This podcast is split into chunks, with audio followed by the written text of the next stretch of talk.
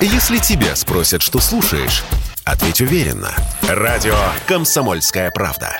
Ведь Радио КП – это истории и сюжеты о людях, которые обсуждает весь мир. По данным Росстата, показатель безработицы в России сегодня колеблется около исторического минимума – около 4%. Между тем, эксперты ожидают сокращений зарплатных фондов. Отсюда увольнение малопроизводительных кадров и перевод персонала на фриланс, самозанятость и удаленку. А вот некоторые работодатели в новых кадрах будут нуждаться отчаянно, в первую очередь в специалистах рабочих и технических специальностей, сказал радио «Комсомольская правда» профессор финансового университета при правительстве России Александр Сафонов.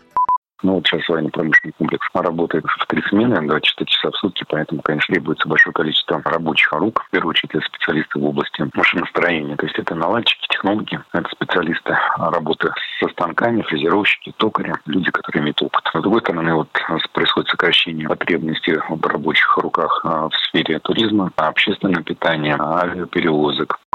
Куда податься тем, кто окажется без работы? Спросили мы Александра Сафонова. Оказывается, наибольший дефицит кадров у нас традиционно в медицине и образовании.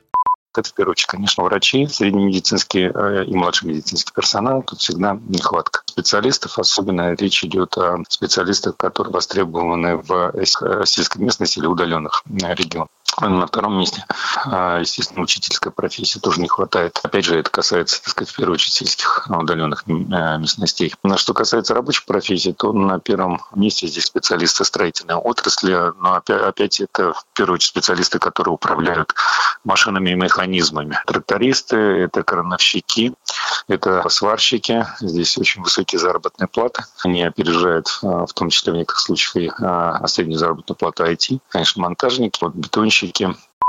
По данным ресурса headhunter.ru, сегодня уровень конкуренции за рабочее место в среднем по России составляет 5 человек на рабочее место. Столько же, сколько и до пандемии. Юрий Кораблев, Радио «Комсомольская правда».